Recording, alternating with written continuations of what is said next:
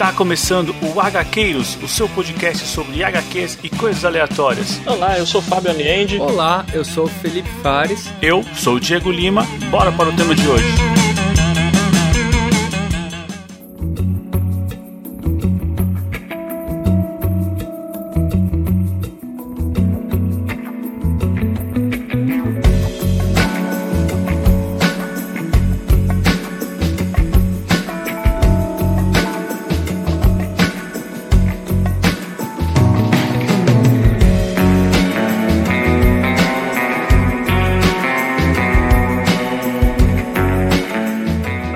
Gaqueiros, eu sou Diego Lima e o senhor mente muito mal.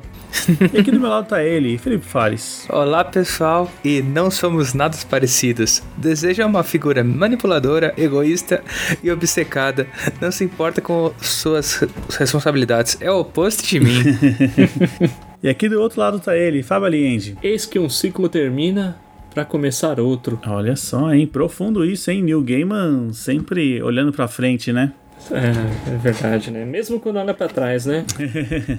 pois é, cara. Hoje estamos aqui, felizmente ou infelizmente, para finalizar uma saga linda que começou aqui com a gente. Vamos falar de Sandman Prelúdio. É a última obra escrita pelo Neil Gaiman, visitando aqui esse universo do sonhar? Cara, olha, eu acho. Eu, eu acredito que sim. Esse saiu em 2015 ou 2014, essa edição. Eu acho que desde então ele escrevendo, acho que no Sonhar, acho que não teve mais nada, viu? O que tem é ele como editor naquele Sandman apresenta com histórias do sonhar, histórias dos arredores do, da mitologia que ele criou, né? Mas não, não mais protagonizadas pelo Morpheus.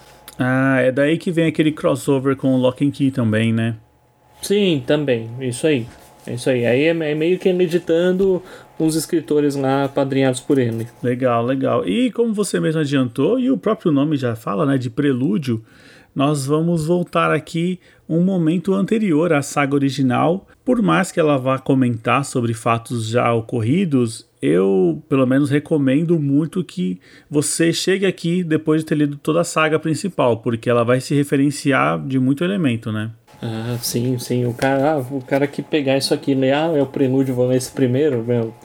Não faça isso, cara. Não, não faça isso. Não mesmo. não mesmo. Até porque eu não sei vocês, mas eu achei assim, o, eu acho que é o, a edição mais confusa, assim, é para iniciados mesmo, né? É para iniciados.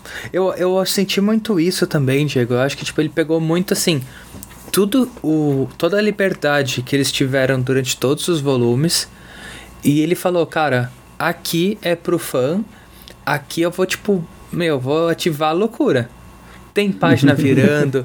não, tem, tem não não contente em ter uma porrada de splash page. Tem uma splash page de quatro páginas, né? Tem duas, né? Duas, é verdade. Duas, duas. splash page de quatro páginas. Bonito. Ah, Linda. Que, assim, é, é, essa é uma saga que foi. Ela é. Só para contextualizar, ela não faz. Não faz parte do RAM original do, do Sandman, né? Que eram aquelas 75 edições, que era uma série mensal que começou em 88, 89 terminou em 95. Isso aqui saiu em 2015, comemorando 25 anos da, da série. E é uma minissérie à parte que, assim, meio que age como um prelúdio, mas também é um encerramento que explica como que tudo começou. Então, é um imenso fanservice. a verdade é essa. A verdade é que, embora eu goste muito, diferente do fanservice que é o episódio 1 do Star Wars, esse daqui deu certo, né, Fábio? Ah, não, é, claro, claro. Eu digo fanservice no sentido de que o Neil Gaiman, ele não se, ele não se esforça pra explicar todo não. quem são os perpétuos que aparecem, o, o que que aqueles coadjuvantes estão fazendo ali, quem são eles, por que que na primeira edição o Sandman é um cara todo de preto, meio taciturno, e na segunda edição ele é um cara todo branco, todo branqueno e um gurizão, todo relaxado. Ele não se esforça para explicar essas coisas porque, como vocês falaram, isso aqui é para iniciados. Sem contar que ele brinca muito com o elemento tempo, né? Porque aqui a gente acompanha acompanha uma história, como a gente já falou, né, que é antes da saga original, mas mesmo assim ele apresenta personagens fundamentais que não tem na saga original e que Assim, eu, eu acho que até faz um pouco de falta, né? Eu tô até me referindo ao pai e à mãe, né? Do, Meu Deus, do sonho, cara. do sonho, né? Pegada, né, cara? Aí, aí o Neil Gaiman foi. Puta, ele foi muito foda nessa história. Porque assim, beleza, era um, era um negócio pra festejar 25 anos depois tal. Então, tipo assim, beleza, né? De repente o cara me soca o pai e a mãe dos perpétuos ali no meio, cara. E tipo. E os dois estão muito bem integrados na saga. E assim, você compra a ideia. Não, beleza. Putz, claro que esses dois podem ser os pais deles, né? E é algo que você se pergunta, mano, eu li 10 encadernados dessa porra. Era uma família, eram lá sete irmãos, e eu nunca me perguntei cadê os pais desses putos, cara. Pois é, pois é. E a relação deles, né, com os filhos é digna de Jeff Lemire, né? Nossa, total, cara. Desgraceira aqui. Não, tem uns extras nessa edição, né? Um deles é uma pequena entrevista com o Neil Gaiman. E aí ia fazer um tipo um ping-pong, né? Aquelas perguntas rápidas. E aí comentam, né? Ah, esses pai e mãe aqui tornam os perpétuos uma família disfuncional? E aí o Neil Gaiman responde assim: é assim que nós chamamos as famílias na Inglaterra. Eu nunca conheci uma família funcional. é o padrão, né? É o padrão, cara. Mano, espetacular, cara. Espetacular. É, lembrando, né, aos nossos ouvintes que a gente está usando como base aquela edição de 30 anos que a Panini está relançando aí, que é você encontra no volume 14, né? O Sandman Prelúdio é o volume 14, que infelizmente já vem com aquele selinho da DC Black Label que. Pô, cadê a Vertigo, né? Não tem nada.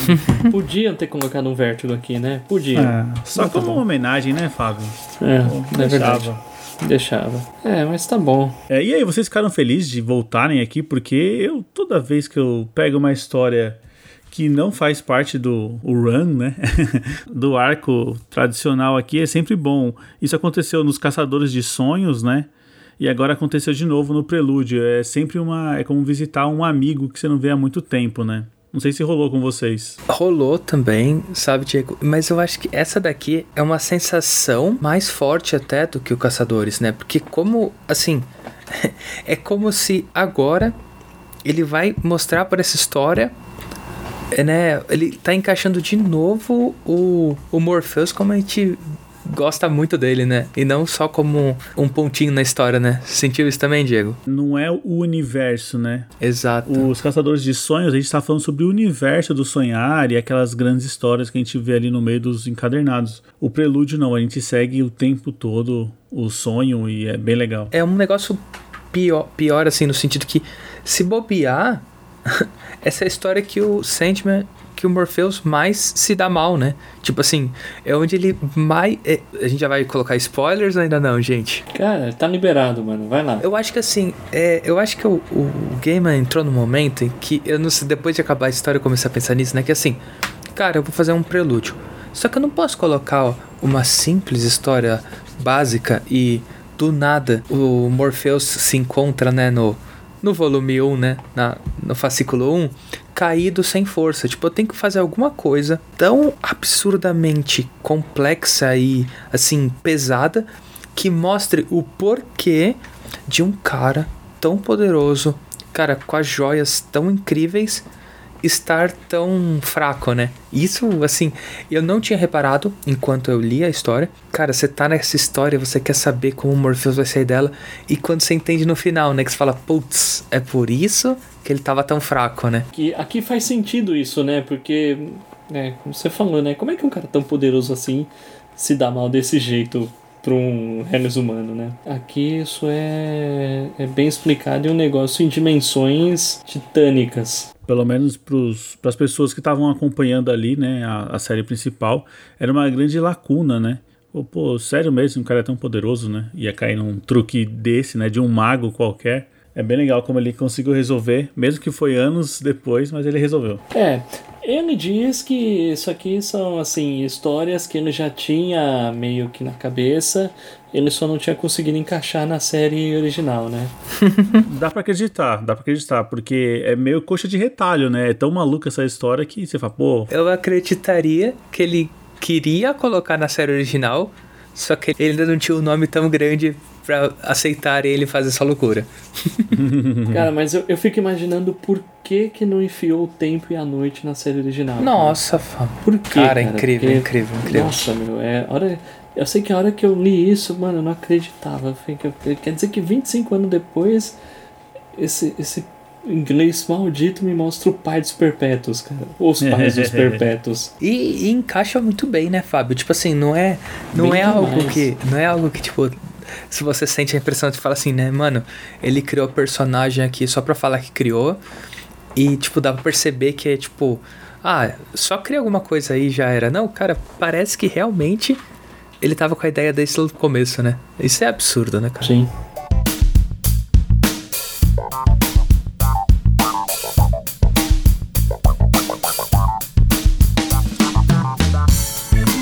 Pessoal, temos recado para hoje? Opa, temos sim. É isso aí, é do nosso ouvinte Tony. Vamos lá. Bora lá. Avante HQs, Tony na área em si. Só para dizer que, diferente de vocês em si, né, eu sou um pouco mais crítico com relação à série da Mulher Hulk. Apesar de vocês terem gostado, a série em si, como série mesmo, ela só tem quatro episódios, para não dizer assim. Episódio 1, episódio 2 e os dois últimos, onde só o último de fato faz o que a Mulher Hulk de fato é. Nesses quatro episódios que eu estou citando aqui, eles abraçam a fase do slot, abraçam a fase do Burn, até mesmo o período ali, um pouquinho do John Buscema com o Stan Lee. Né? Que certeza quem fez tudo foi o John Buscema e Stan Lee. Escreveu umas 3, 4 linhas ali de diálogo e foda-se. E tipo, quanto a essa fase dos quadrinhos em si, chatíssimo. Ela tem algumas coisas que eu considero realmente muito original né? mas em comparação com a fase do Burn, ela é bem mais fraca. Ela trabalha umas paradas que eu acho maneiro, como por exemplo, mais o lado advogado do que propriamente de super-heroína, mas o que tem de humor não tem graça. Enquanto a fase do Burn não, mano. É para dar risada o tempo inteiro. Então, em demérito, esse quadrinho ele é muito mais fraco do que a fase do Burn. Então, se puder, põe a fase do Burn também na lista aí. Vai ser legal vocês terem esse panorama. E quanto à série da Mulher Hulk, episódio 1, episódio 2, 9 e 10. Aliás, eu acho a atriz que escolheram para fazer a Mulher Hulk horrorosa. Não só com, os, com um apelo visual que cairia até legal com a personagem, né? como uma mulher normal em si, ordinária, ela não, é, não tem nada de interessante, mas devido ao, ao CGI cagado, estragaram muito, né? E quando ela tá como mulher Hulk e tal, porra, desculpa, mas não dá, não dá. Ô Tony, é. Cara, obrigado aí por mais esse áudio. Cara, novamente, vamos concordar em discordar. É questão de debater gostos, né? Pelo menos do meu ponto de vista. Uh, eu acho que a série foi muito feliz em mostrar o dia a dia de uma advogada. E uma série dessas, mais uma pegada de uma sitcom, nem todos os episódios precisariam avançar com a história. Mas, novamente, é questão de gosto, né? Pra mim, agradou. É, sobre a questão da fase do slot em comparação com a do Burn, é, realmente eu acho a do Burn superior. A gente preferiu trazer a do slot porque todo mundo fala da fase do Burn.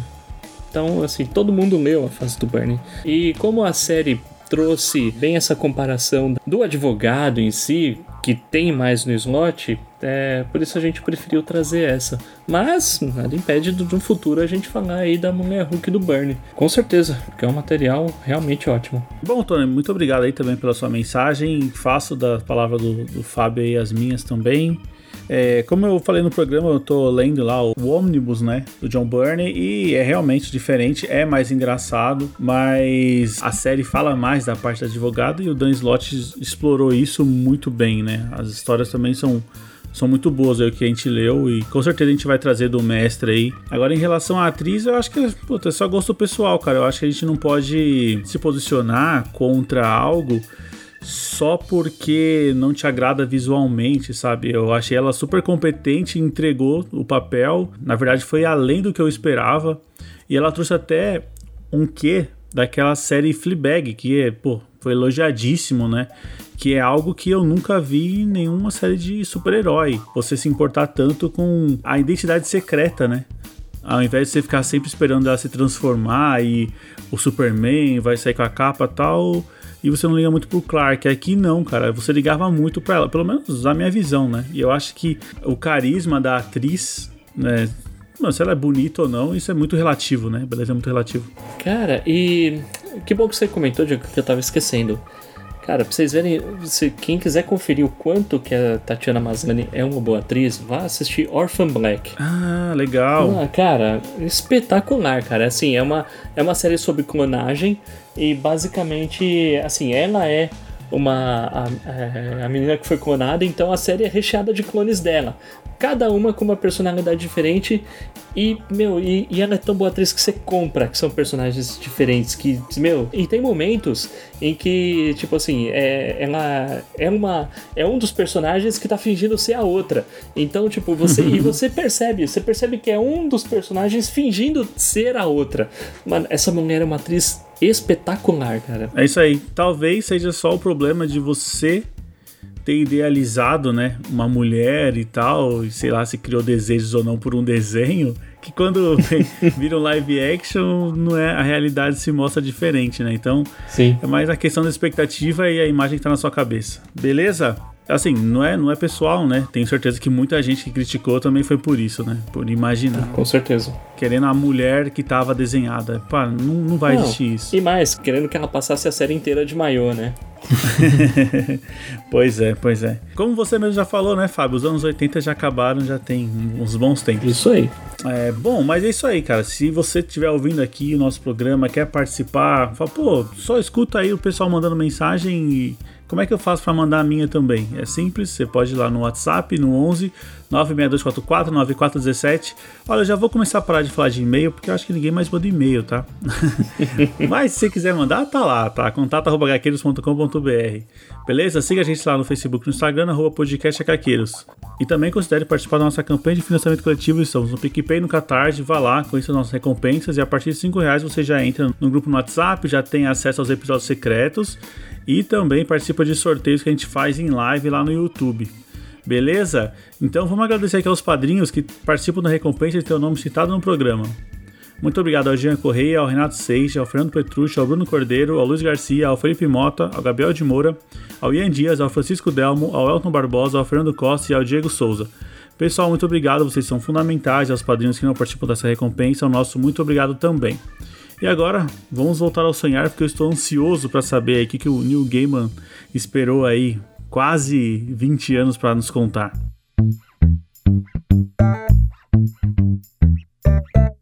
A história ela já posiciona a gente com um dos personagens mais intrigantes da série regular, né, que é o Coríntio, que eu agora, depois de ler essa, esse prelúdio, eu começo a dar um pouco mais de valor, porque na série, série principal eu só achava ele meio coadjuvante, assim.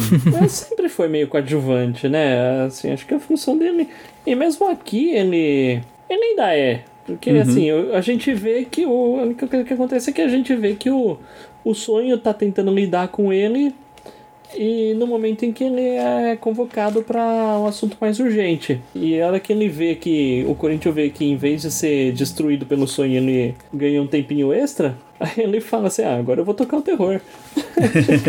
e a participação dele nessa história acaba por aí. Mas é assim, agora já fazendo um paralelo, é o Corinthians que a gente vê na série que muita gente reclamou porque não é o Corinthians que a gente vê na saga principal. Esse Corinthians da série tá aqui, no prelúdio. Mano, você sentiu é isso é também, Diego? Senti demais, cara. Que é o que vem, visita, ameaça é as pessoas e tal. Cara, achei incrível, velho. Tipo assim, mano, eles foram lá e é, é um Corinthians, assim, que, cara, que te dá, dá medo, né? Sim, sim. Sem contar a brincadeira logo no começo aqui da edição, que a gente vê o o Sandman, né, numa forma de planta, porque é Sim, como no planeta aqui, né, da, das plantas, é, uma planta vê a outra, né? Sim. Eu achei interessante que assim, não tem limite, né? A gente já tinha visto ele como animal, agora a gente vê como planta também, achei legal. Sim. E aí ele é, bom, como você falou, ele é convocado, ele retorna brevemente ao sonhar para pegar o seu rubi, o seu capacete, né? Porque esse é um prelúdio, então ele ainda tem essas peças. E aí ele é convocado para um grande conclave de Sandmans. Meu Deus do céu. Cara, isso eu acho que tirou um pouco de uma teoria que existia, não sei se vocês tinham essa percepção, mas assim, o sonho, ele sempre se transforma em no que as pessoas têm proximidade, né, para conversar, o que for mais habitual para elas. Só que agora ele, ele indo nesse encontro de diversas formas de Sandman, me pareceu que não é ele que se transforma. Existem várias formas do sonho. E todas são ele, né? E todas são ele. Sim, é um negócio meio dúbio, né? Fica meio dúbio. Tipo, não uhum. sabe se é ele que se transforma ou se, ou se tudo é uma outra faceta dele mesmo. É, assim, eu vejo como várias facetas, só que de alguma forma essas facetas se encontraram. exato, exato. A gente até vê aquela mais famosa, né, que é a versão do gato, né, que a gente viu na história do sonho de mil gatos. Ela volta como um company aqui, digamos assim. É, esse gato, esse gato, hein, rouba, rouba a cena. Rouba. Na releitura fica ainda mais legal de, quando você pega para reler e você vê esse gato. É, ficou, ficou muito bom. É, imagino, porque é um personagem que ele vai crescendo, né? A sua importância, a sua ação aqui no, ao longo Sim. da história vai ganhando ares até de plot twist, né, no final. Com certeza, com certeza. Um plot twist que ele vai entregando, vai entregando e, e no finalmente ele revela, né?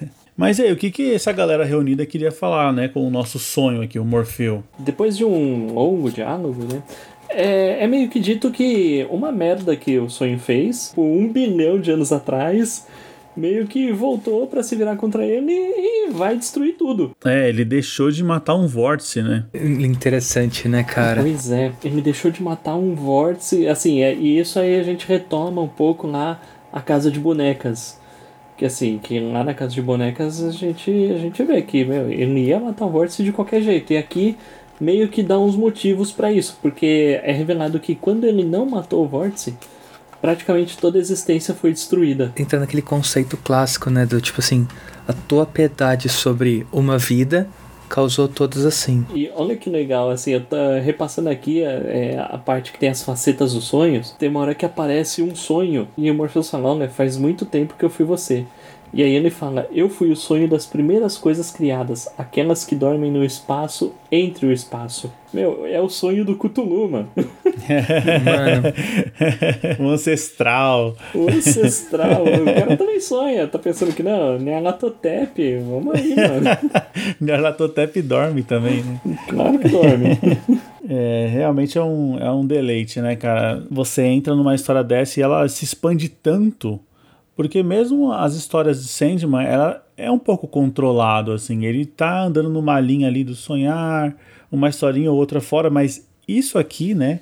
Esse prelúdio, ele é meio sem limite. É o Neil Gaiman falando, ó...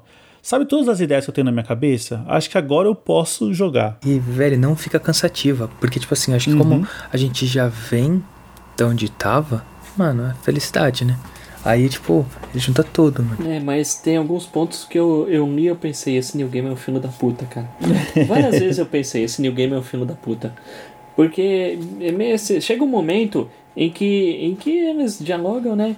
E meio que as facetas vão se diminuindo e eles vão falar, ó, agora cada um vai seguir aqui com a missão sua. E, e aí o Morpheus, o Morpheus que a gente conhece, ele vai para dentro do rubi dele e aí ele conversa com um cara que ele chama de Resplendor. E aí ele se apresenta, ele fala, eu sou o Resplendor do primeiro círculo. E eu fiquei pensando, caralho, quem é esse porra? E que raios é o primeiro círculo? O Neil Gaiman não explica, mano. ah, tá. Eu achei que você tinha resolvido isso. Não, não resolvi. Eu, eu quero saber. e aí o Gaiman vai até o final, o cara aparece de novo. E eu fiquei Verdade. pensando, que caralhos é esse primeiro círculo, velho? É beleza, legal. Tipo, é, é um negócio comemorativo, mas expande ainda mais a mitologia do Neil Gaiman, cara. Então eu fui puto porque ele não explicou, mas legal que a mitologia ainda pode crescer esse tanto. Isso é verdade. E tem muitas frases inspiradas aqui, né? O Neil Gaiman. Assim, é, isso aqui acho que levou dois anos, né, para escrever e justifica, porque tudo é muito afinado, né? Tem até uma hora aqui que alguém chega pra, pra mãe do Morfeu e fala que vai haver guerra. E ela comenta, ah, sempre haverá guerra, né? É um universo enorme e as pessoas querem coisas. Puta que eu pariu. Meu, animal. Por quê, né, mano? Não, eu. botou a mãe no meio, o negócio ficou sério. pra mim é assim. Pra mim, pra mim é assim. Botou a mãe no meio, ficou sério, cara. Muito bom, né? Então a gente tem aqui meio que o nosso chamado aqui do herói que é agora o Morfeu, ele entra nessa missão de tentar reverter essa não ação que ele teve no passado de não acabar com o vórtice para salvar esse universo que acabou morrendo, né?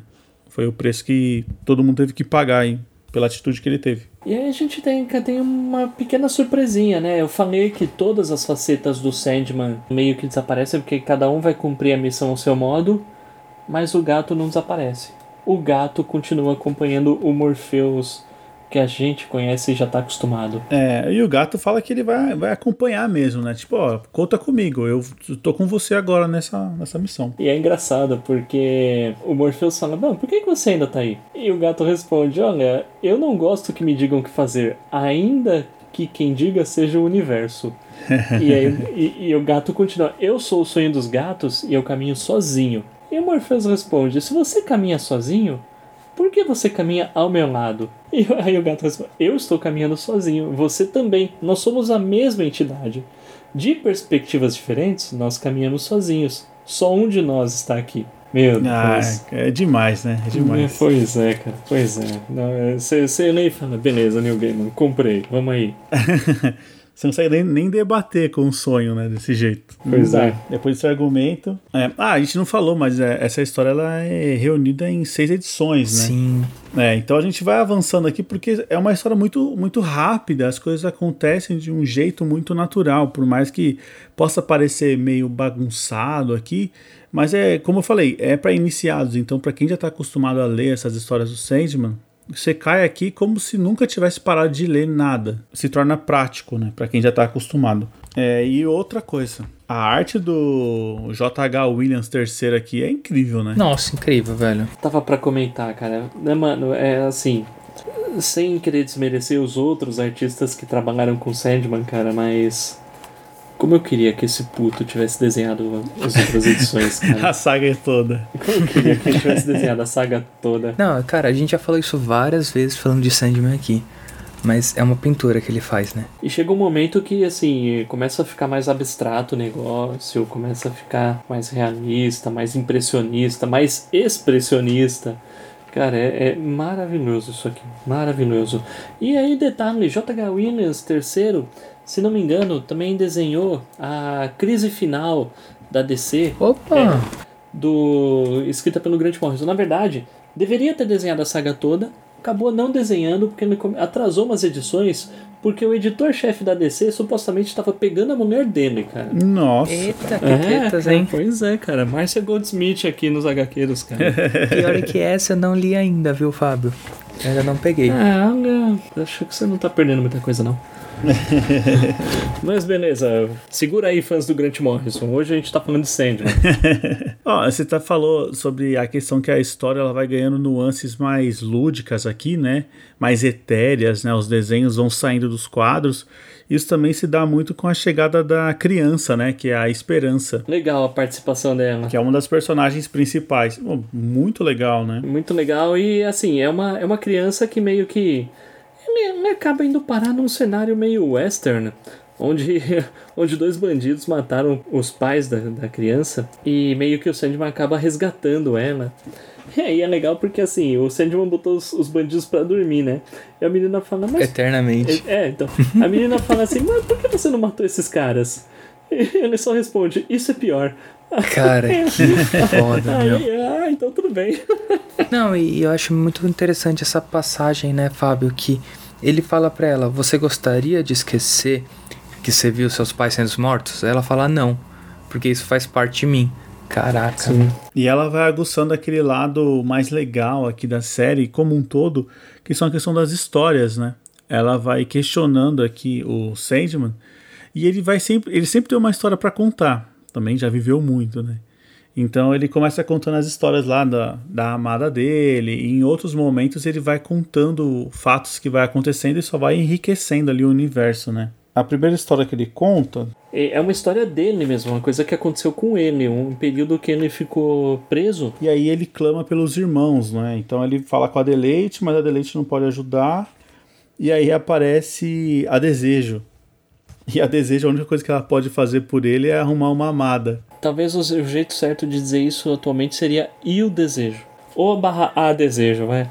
a própria história mesmo, né? Ela, ela trata ele como irmão e irmã, né? É, isso aí.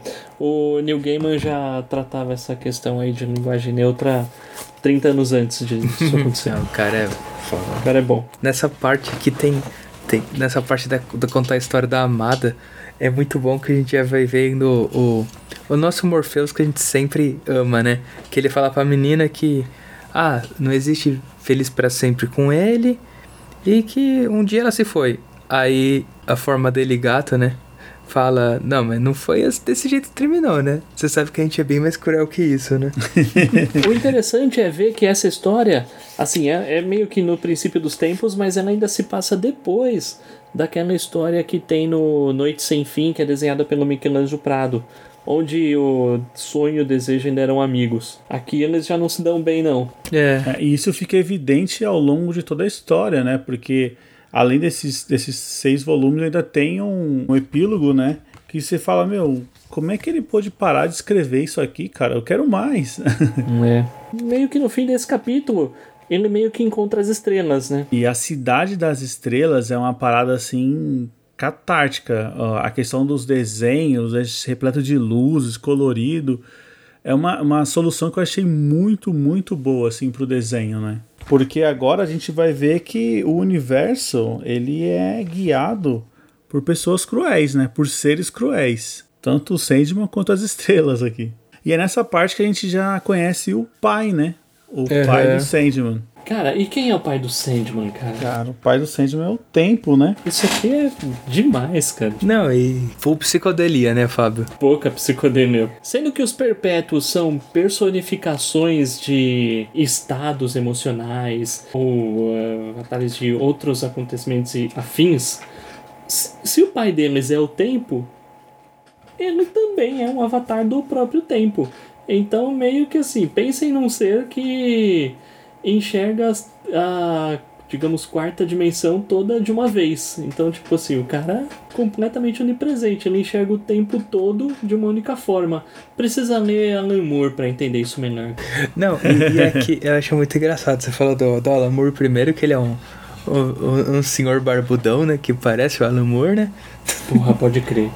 Cara, eu fiquei, eu fiquei abismado, velho. Crer, em como que ele parece Alan Moore e mostra que quem tem mais característica dele é a destruição, é o destruição, né?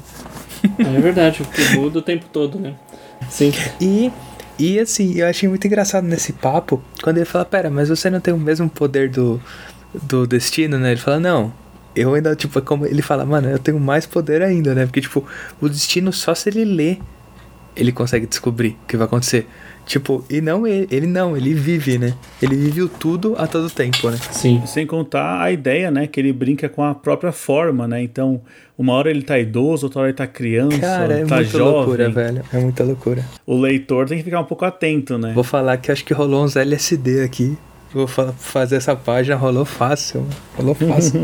é, mas sendo pai e filho, rolou uma tretinha, né? É, ah, sim. rola, cara. Não, o pai já recebe daquele jeito, né? Não, o que que você quer, cara? Você só vem pra pedir, pô. Você vem pedir o que dessa vez, né? família, essa família dos perpétuos não é muito a. Não é a, a família comercial de manteiga, né, gente? Não, não, longe de ser. E também a gente tá agora naquela cidade das estrelas, né? Que o Fábio comentou. E aqui a gente tem aquele momento onde o Sandman ele vai pedir uma, um acesso, né, pra cidade. Eu Cara, quero uma que demais, velho. Pra, e, e a estrela não tá nem aí, né? Que é uma personificação humanoide, né, da estrela. Fala, meu, o que, que eu posso fazer por você? O máximo que posso fazer é acabar com vocês. Vocês não são nada, né, pra gente. Perto de nós, vocês não são nada. Porque tá o Sandman, o gato e a esperança, né, a criança. Mas aí o Sandman, que, é, você pensa o quê? Que ele é o senhor do sonhar à toa? Ele dá, dá a carteirada de volta, meu. ele pensa assim, mano, você nunca sonhou, não? Se você sonhou, você entrou nos meus domínios. Agora você não vai deixar entrar no teu? tipo, mano, não leva uma com o cara não, meu. Pois é, ele é irrefutável. Irrefutável. Sim. Voltando lá pro diálogo com o pai tempo, entre o, a, as bicadas que um outro se dão, o sonho fala, meu, peraí, eu tava viajando com um gato. é um gato que também sou eu. E, eu, e o tempo responde: Se você ao menos pudesse ouvir o que você diz. tipo, meu, tá viajando esse, esse nóia aí. Pois é, esse moleque. pensa. Em outra resposta do tempo pro sonho, ele fala assim: Ô sonho, eu não vou dar nada pra você. Eu já te dei sua existência e momentos entre os quais existir. Porra, New Game, assim você acaba comigo, cara. Pois é, cara. Pois é. é, esse quadrinho é repleto de momentos memoráveis, frases inspiradas aqui. E outro momento memorável é quando o Sandman, depois que entrou na Cidade das Estrelas, ele encontra com a loucura, né? Uhum. Que aí, aqui sim, Felipe, aqui é LSD liberado pra todo mundo. E é isso que a gente tava comentando lá no começo, né? Que assim, cara, isso daqui, imagina se ele apresentasse isso pra gente, sei lá, no, no segundo volume de linha. cara, a galera ia falar, acabou, não dá, não dá. E O aqui não. largava. Aqui a galera, tipo, já, mano, ele tá preparado. Você tá, cara, você tá com a HQ na mão rodopiando ele, bicho, pra conseguir ler o que tá rolando. Você também fez isso? Eu fiz, ah, mas cara. é óbvio, né? Mano, é óbvio. Senão, tipo, é mais fácil, é mais difícil eu ficar virando minha cabeça do que virar o HQ. Eu só achei meio sacanagem a impressão que fizeram no, nos balões da estrela ensandecida. Nossa, Fábio, eu também senti isso, cara. Porque, porra, mano, assim, não dá pra ler, mano. Pra enxergar é embaçado, Eu né? não sei se, tipo, pa- parece que os caras fizeram toque de caixa. Os primeiros são. Cara, os primeiros é branco no fundo branco, é horrível. É horrível. Aí, tipo, tem uns outros que começam a melhorar um pouco, mas, nossa, eu senti muito isso, Fábio. Na, mais pro final deram uma carregada menor na- nas letras, mas os primeiros estão tão péssimos. E assim, eu tenho a versão capa dura desse, de- dessa história também, que, que, que saiu pela Panini.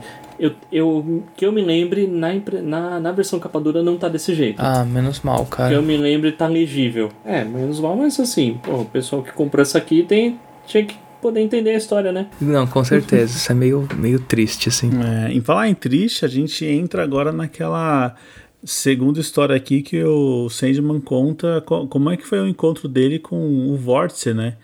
E também apresenta os motivos, do porquê que ele não a matou, né? O Vórtice nada mais é do que uma pessoa comum, né? Só que ela tem um poder de um universo, né? Ela pode destruir um universo ali. E assim, ele, ele relutou em matar ela, só que aí começou a se destruir tudo por conta do vórtice, né? E aí, assim, não só ela ficou eh, corrompida pelo vórtice, mas o mundo inteiro dela. Então, no fim das contas, ele acabou tendo que matar o mundo inteiro. E, e o problema foi, ele tinha que ter matado o Sol também, só que o Sol ele não conseguiu. O Sol ele não teve coragem. É filosófico, é poético, os desenhos casam muito né, com que é, o texto vai, vai sendo contado, porque imagina se isso aqui fosse desenhado por um, um cara mais padrãozinho que não entrasse na vibe do desenho, ia estragar toda, todo o clima né, Totalmente. que é construído. Acabei de lembrar, J.K. Williams III também é o desenhista do Prometia, do Alan Moore. Hum, que legal. também é, também é LSD na veia, igual essa aqui. então já achamos o desenhista perfeito para esse tipo de Não, vibe. é, é, como, cara, se Pink Floyd ainda lançasse disco, velho, com certeza esse cara estaria fazendo as capas, velho. Não, certeza, cara. Não só o Pink Floyd, toda a parte do psico, da psicodelia, o cara bebeu demais e ia ser bebido também. Agora tem aquele lance com as estrelas, né? Que querem cobrar um preço aqui. É, na verdade não é cobrar um preço. Aquela estrela que, que ele não deixou de matar, aquele sol meio que acabou corrompendo as estrelas e a cidade das estrelas, né? Então, assim, a- meio que agora o Sandman vai ter que fazer o que ele não, não conseguiu um bilhão de anos atrás. Ah, legal. Acho que eu passei, passei meio batido por isso, é verdade. Pô, legal. Até que tem aquela frase legal, né? Que o, o Sandman fala, não, mas isso é loucura. E a loucura, sim, é verdade, é loucura. Muito bom, né, cara? É, sim, Chamou. é isso aí. É, e aí, então, aqui, como penalidade, se ele não fizer, eles vão prender o gato Cara, e vão matar a menina, né? mano, é pesado. Hum, os caras são mal, né, velho? Pois é. E ele não faz, né? É engraçado que o, que o pai dele, né, no meio, no meio dessa treta toda, o pai dele chama ele, ó, não, vem cá, deixa eu falar com você rapidinho. Não tá nem aí, né? É, pois é, mano, relaxa que a hora que você voltar lá, você vai estar tá de boa. É, só que na hora, na hora, que ele volta, a menina já tá morrendo, né, a menina já morreu, uhum. e ele é aprisionado num buraco negro, né. Fala, Porra, caramba, acabaram com o Sandman, cara, que história é essa? Sim. Não, é, a gente não mencionou, mas essa conversa dele com o pai, né, o Sandman fala assim: Ah, você falou com a mamãe recentemente? E é, e é nessa hora que o tempo falou: O quê? o quê? A gente vê o tempo bugando, velho. E aí o tempo fala assim: Ó, você fala com a sua mãe, diga que eu pensei nela. Pois é, e aí é meio que essa ideia que ele tem, né? Porque com penalidade, mataram a criança, sumiram com um gato, e o Sandman fala para colocarem ele nesse buraco negro, né? Nessa zona escura aí. Porque lá na frente a gente descobre que era só assim que ele ia conseguir entrar em contato com a mãe dele, né? Meu Deus. E quem é a mãe dele? A mãe dele é a noite, né? É a noite. Outra loucura que é essa primeira conversa deles, cara. Que que, que é esse esse quadrinho, né, gente? É lindo demais. Não, não e, e, a noite, assim, ela é. A ideia por trás dela acho que é parecida com a eternidade do universo Marvel. Tipo, é verdade, um ser, É, um ser gigantesco e cujas estrelas passam pelo corpo dele. E ele tem também aquele diálogo com a mãe agora, e novamente não é um diálogo fácil. e aí ele acaba contando sobre os irmãos, fala que a destruição foi embora, que Delirium Deleite deixou de ser. passou a ser Delirium, ele não se fala com desejo. Ele dá uma atualizada, né, na mãe. É, dá, dá, faz uma fofoquinha. No, nova, e, e, a mãe também fala: Meu, você nunca me procura, você nunca vem aqui. tipo, meu, esse sonho é um filho relapso. Pois é. Mais uma vez, também, novamente, a, a gente acaba sendo apresentado um outro personagem que, tipo, simplesmente está ali, sabe-se lá por quê, não sabe o que faz, quem é que é uma menina chamada Crepúsculo. E assim, entendi que é uma. Não sei se é filha da noite, se é tia, sobrinha, parente, mas sei lá. Mais uma dos personagens novos aí, né? Que o Nigama vai jogando. Sim, sim. É, e é legal que, assim, é sempre referenciado esse poder do destino que é a questão que ele tem ali a verdade na palma da mão, mas sempre depende da proatividade dele ler as páginas, né? Senão ele também não vai saber os acontecimentos do futuro. E agora acontece uma parada muito maluca, porque o destino ele decide interferir, né? Ele vai lá naquele quarto onde ele pode convocar os irmãos, vai no quadro do Sandman e fala: Ó, aparece aqui agora, aconteceu um BO que só você pode me explicar, né? Com isso, salvando, né, livrando o Sandman ali do buraco negro onde ele estava aprisionado. Cara, ele é muito sortudo, bicho. Mas ele é metido, cara. Ele ainda fala assim: eu não precisava de resgate. eu tava quase saindo. Eu tava quase saindo. É, esse, esse é o Morpheus que a gente conhece, né, mano? Pois é, mas o destino ele resolveu intervir ali porque do nada, sem explicação, um navio gigante aparece no reino do destino, né? Fala, mano, esse, esse navio só pode ser seu, cara. Que história é essa? Não, e é engraçado porque a, o destino vai falar agora, né? Ele vai falar: Por que, que você acha que é meu? Ele falou: Porque não está escrito em nenhum uma parte do meu livro, né? Quer dizer, agora o destino, que sabe de tudo, alguma coisa ele não sabe, então deu ruim. A gente descobre então quem levou aquele barco lá foi o gato, né? A versão do Sandman felina. Ela trouxe esse navio aí e ela tá reunindo uma galera lá dentro, né? No... Uma galera mesmo, né? Meio que, tipo, salvando vários. Meio que uma arca de Noé, né? Salvando vários espécimes de. De várias partes do, do universo que já foram destruídos. É, é interessante que aqui é como você falou da arca, né? É, tem uma representação de cada coisa. No entanto, que a gente vê até o fantasma da esperança, que é a criança que foi morta, né? que estava acompanhando o Sandman, e ele mesmo fala para ela, ó, você está você tá aqui representando os mortos. Ou seja, né, pelo menos um, um mostruário de cada coisa presente no universo. Né? Sim. Bom, e aí, assim, eles começam a meio que se tocar mais ou menos do que eles têm que fazer. Mas antes disso, o Sandman tem uma conversa com a irmã mais nova, Delirium. Sim. Mais uma vez, né?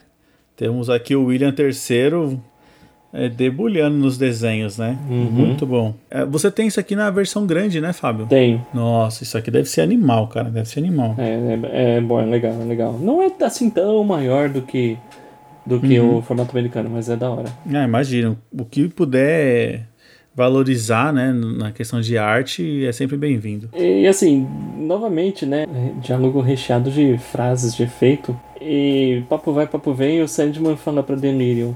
Eu refleti muito a respeito do assunto, eu aceitei conselhos de mim mesmo na forma de gato. eu vou fazer o que deve ser feito mesmo que isso me destrua. E aí a Delirium vai embora e fala assim: Nossa, você é tão engraçado e tão triste. E aí ela fala: Além do mais, o gato nem é você. Opa! O que tá rolando aí, né? Que história é essa? É engraçado, é engraçado. Pois é, porque agora a gente tá naquela missão que o plano é: vamos fazer todo mundo dormir e sonhar com um mundo onde aquela catástrofe não tenha acontecido, né? Para que aquilo seja esquecido e a gente restaure o universo.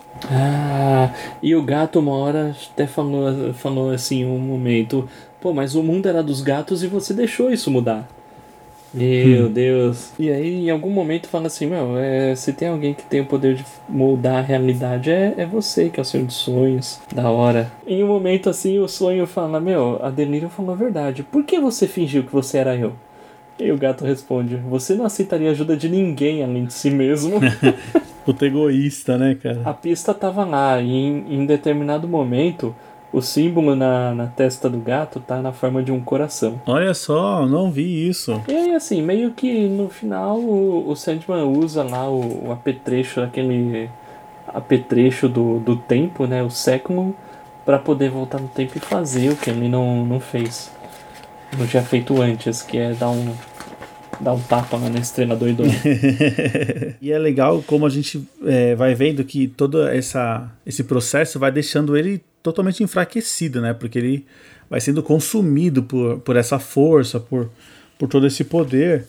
E aí a gente tem aquela brincadeira do quadrinho ficar só com páginas pretas, Nossa, algumas mano. páginas pretas. Como assim? É um nada e ficou um tempo sem nada, né? Cara, é, é muito bem usado o formato. É, e aí vem umas pequenas splash page da hora. Uhum. E aí no final, assim, ele tá todo ferrado do esforço que ele fez, cansadão, detonado, só quer voltar para casa. E aparece o resplendor novamente. E aí eu pensei, bom, agora vai falar quem é esse cara, e não falou. é, mas beleza. E aí uma coisa legal, né? O Sandman fala pro Resplendor: Olha, é, eu tive a ajuda de um gato e uma menina chamada Esperança. E eu não imaginei que houvesse esperança nesse universo. Ela é só uma recordação, mas eu prometi que eu não me esqueceria dela. E aí o, resplendor fala assim: ah, provavelmente você vai se esquecer, mas talvez o seu nome te, lhe apareça quando mais precisar. E a gente vê isso na série principal. Quando ele está duelando com o Coronzon no inferno, ele ganha uh, o duelo de, de palavras falando eu sou esperança. Como repercute, né? É, amarradinho, né? Amarradinho, amarradinho. Em falar em amarração, como você falou, a gente tá vendo aqui, né, o Sandman totalmente deteriorado, enfraquecido pelo esforço.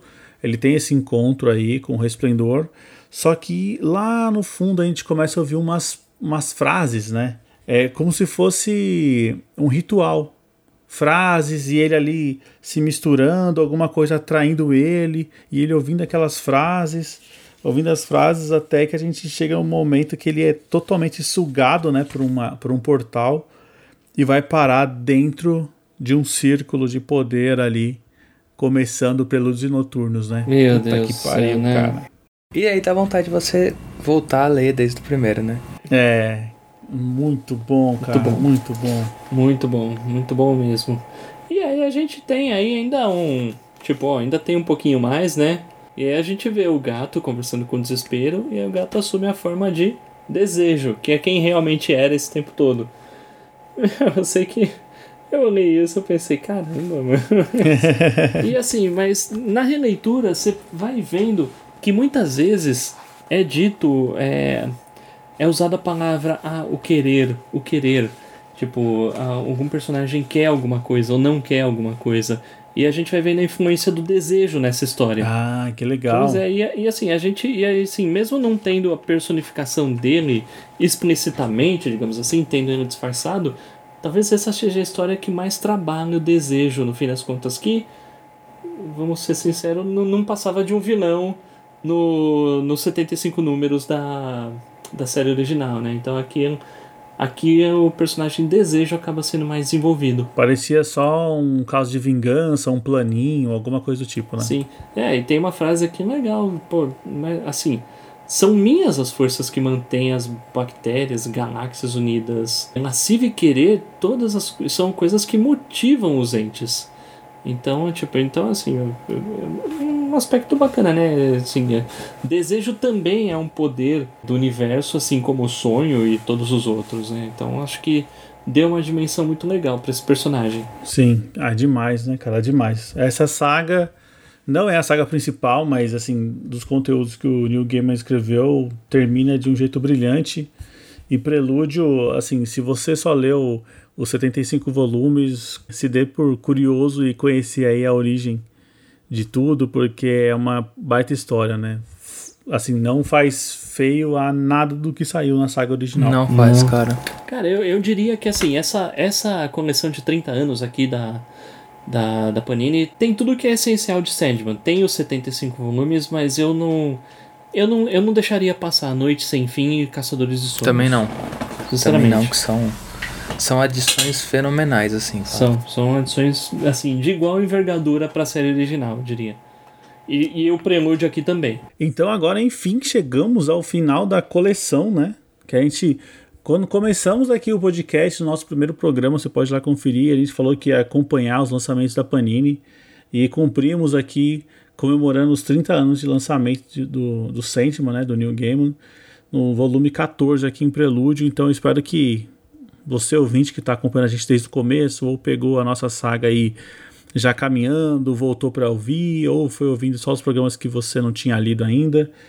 Espero que você tenha curtido aí essa jornada, porque eu gostei demais e, assim, para mim ficou meio que uma marca do nosso podcast, sabe? Sim. Acompanhar o Sandman desde o início é um, um grande orgulho da minha parte, assim. Cara, é, dá uma sensação de dever cumprido. E uma melancoliazinha também. É, pois é, pois, pois é. é. Tipo, não, não vai ter mais Sandman pra gente fazer programa. É, quem sabe a gente não tenta um universo aí, né? Um universo de Sandman. Vamos ver o que que rola. Vamos, vamos ler as histórias, vamos ver se são boas mesmo, né? Tem uma, tem uma, que, tem uma que eu garanto, cara. A, a, o especial da morte. Esse, esse é bom. Eu tenho aqui, eu preciso ler. Legal, legal. Vamos, vamos pensar em trazer isso aí, beleza? Fechou? Bom, pessoal, Fechou. Então acho que é isso. Espero que vocês tenham curtido aqui o nosso programa. Se quiser acrescentar alguma coisa, informações, Sandman é sempre um universo né, de referências e tudo mais. Tenho certeza que a gente deixa passar alguma coisa. Você pode mandar lá o seu recado para o e-mail contato.gaqueiros.com.br ou mande o seu áudio para o WhatsApp o 11 96244 9417. Siga a gente nas redes sociais, estamos no Facebook e no Instagram, arroba podcast e vá lá, conhecer a nossa campanha de financiamento coletivo, estamos no PicPay e no Catarse. Pessoal, é isso aí. Nos vemos na próxima semana? Com certeza. Com certeza. Beleza, valeu. Falou! Falou!